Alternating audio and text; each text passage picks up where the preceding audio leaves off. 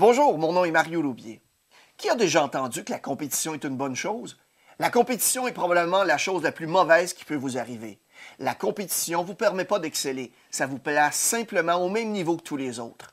La compétition, ce n'est pas le magasin compétiteur ou le vendeur compétiteur, ce sont plutôt les médias la télévision, les radios, les journaux, Internet qui pompent sans cesse des choses négatives à votre personnel de vente et de production. Ils leur racontent à tous les jours pourquoi ils vont échouer à vendre, à produire en meilleure façon avec leurs prochains clients. Plusieurs d'entre vous ont des réunions de vente, des réunions de production une ou deux fois par semaine et vous compétitionnez avec toutes les mauvaises nouvelles qui sont omniprésentes 24 heures par jour et 7 jours par semaine.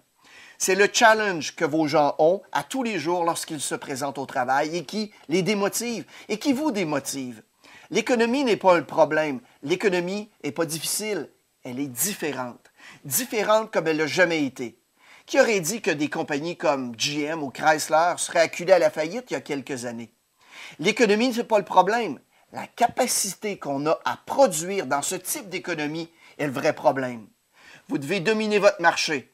David Rockefeller a dit que la compétition, c'est un péché. Je ne veux pas compétitionner, je veux dominer mon secteur. Ce que l'on vit présentement peut sembler peut-être être des mauvaises nouvelles. Elles en sont pour 80% des gens d'affaires en entreprise. Elles n'en sont pas pour ceux et celles qui sont prêts à apprendre, à creuser et surtout à travailler.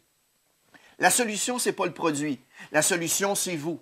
Les compagnies, les individus qui compétitionnent ont des excuses, blâment, attendent que les autres fassent les choses pour eux.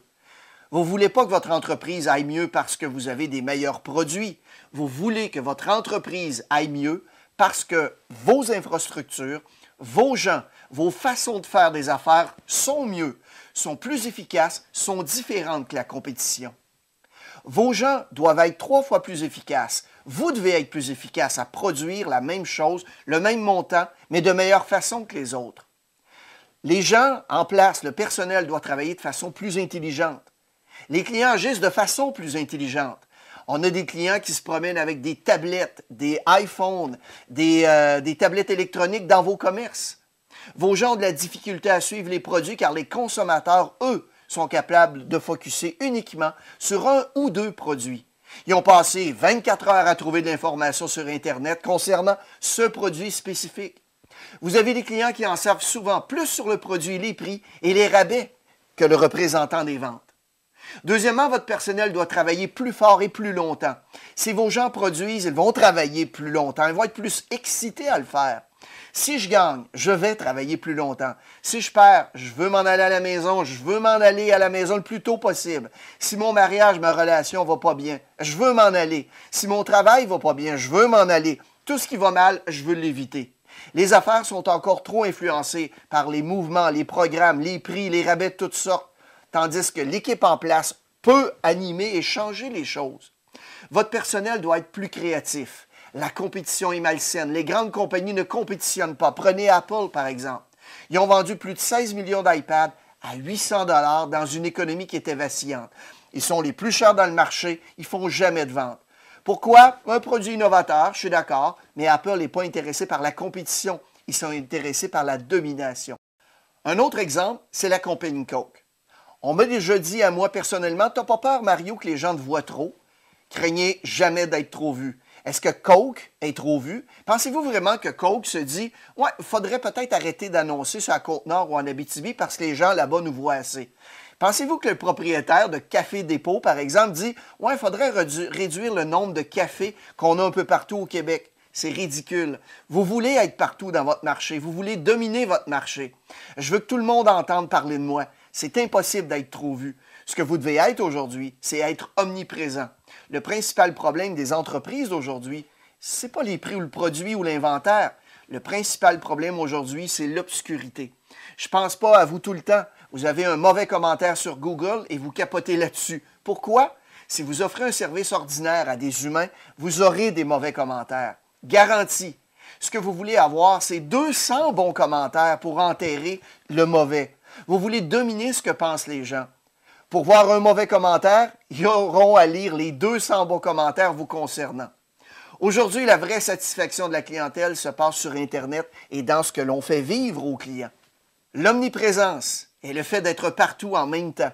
Vous avez dépensé des millions de dollars pour vos bâtisses que vos gens ne visitent plus parce qu'ils utilisent Internet maintenant. Pour la plupart des magasins, on n'est pas omniprésent sur Internet. Le problème, c'est pas parce que les représentants ne savent pas vendre votre produit. Le problème, c'est qu'ils ne savent pas vendre point à la ligne. Laissez-les partir de votre secteur et je vous garantis une chose, qu'ils auront probablement le même genre de résultat que celui qu'il évolue actuellement. Cette personne aura le même genre de problème s'il s'en va vendre des assurances, des maisons ou des motos. Je ne veux pas lui montrer comment vendre des autos ou des assurances. Je vais lui montrer comment vendre parce que sa vie dépend de la vente. Je veux lui faire comprendre que la seule façon de s'en sortir, c'est de produire.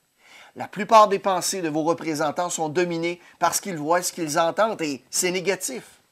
Vous rappelez-vous lorsque le prix de l'essence a connu un bond vertigineux en peu de temps? Tout le monde parlait de cela. Et tout le monde parlait des petites voitures, les sous-compacts. Les gens veulent avoir des petites voitures. Aujourd'hui, l'essence est encore plus chère qu'à ce moment. Et on n'en parle plus. Je devrais dire plutôt, les nouvelles n'en parlent plus. Quand est-ce qu'on parle du prix des bouteilles d'eau? Jamais. On n'en parle pas parce que les médias n'en parlent pas. Les médias ne disent pas que les bouteilles d'eau sont une mauvaise chose. Et pourtant, une bouteille d'eau coûte beaucoup plus cher le litre que peut coûter l'essence. Les médias contrôlent vos représentants, vos directeurs et par-dessus tout vos clients. Quand les médias disent que c'est le bon moment d'acheter un produit quelconque, ils y vont. Vous décidez de faire un meeting de vente un lundi matin et vous décidez de parler des programmes de location. Vos programmes sont intéressants et la valeur résiduelle est bonne.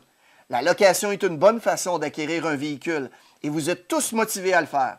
Et là, on entend un chroniqueur automobile quelconque qui répond à la fatidique question à une émission en ondes euh, Est-ce que la location, c'est une bonne affaire? Ils répondent évidemment Louer jamais une automobile, c'est une mauvaise chose.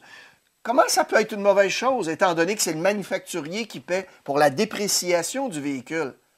Comment ça peut être une mauvaise chose, étant donné que c'est le manufacturier qui paie pour la dépréciation de l'auto?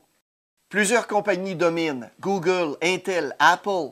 Ils dominent parce qu'ils produisent des choses dont les gens veulent. Avant, certaines compagnies dominaient parce que les gens achetaient la marque sans se poser de questions. Maintenant, ils s'en posent et des fois, ils trouvent des réponses ailleurs que chez vous. Qu'est-ce que vous voulez faire? Compétitionner ou dominer? Je vous suggère de dire à tout votre personnel, à la fin de cette vidéo, que vous n'êtes plus en compétition avec le gars d'à côté de la rue, l'autre magasin. Pourquoi est-ce que je veux compétitionner avec un cassé de l'autre côté de la rue? Il pense petit, il blâme l'économie, les produits, les rabais pour justifier ses insuccès. Il pense que les gens n'ont pas de compte à donner, que les gens sont tous endettés. Pourquoi est-ce que je voudrais compétitionner avec ce gars-là? C'est un cassé. C'est chic que mon compétiteur est fatigué, ancien, il veut rien savoir des nouvelles technologies. Qu'est-ce que moi, je veux être dans ce marché-là? Wayne se plaisait souvent à dire que la seule personne qui voulait battre, ce n'était pas les autres joueurs de hockey, c'était ses propres performances. Et est-ce qu'on peut s'entendre pour dire qu'il a vraiment dominé son marché?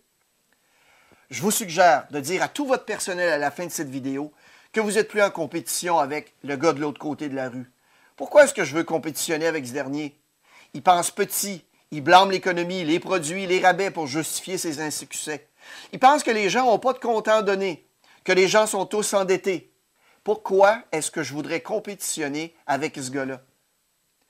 Si je sais que mon compétiteur est fatigué, ancien, et veut rien savoir des nouvelles technologies, qu'est-ce que moi je veux être? Je veux être actuel. Je veux me tourner vers les technologies et je veux être différent de la compétition. Et pour ce, je dois vraiment m'attarder à dominer mon marché. Bon succès et bonne vente.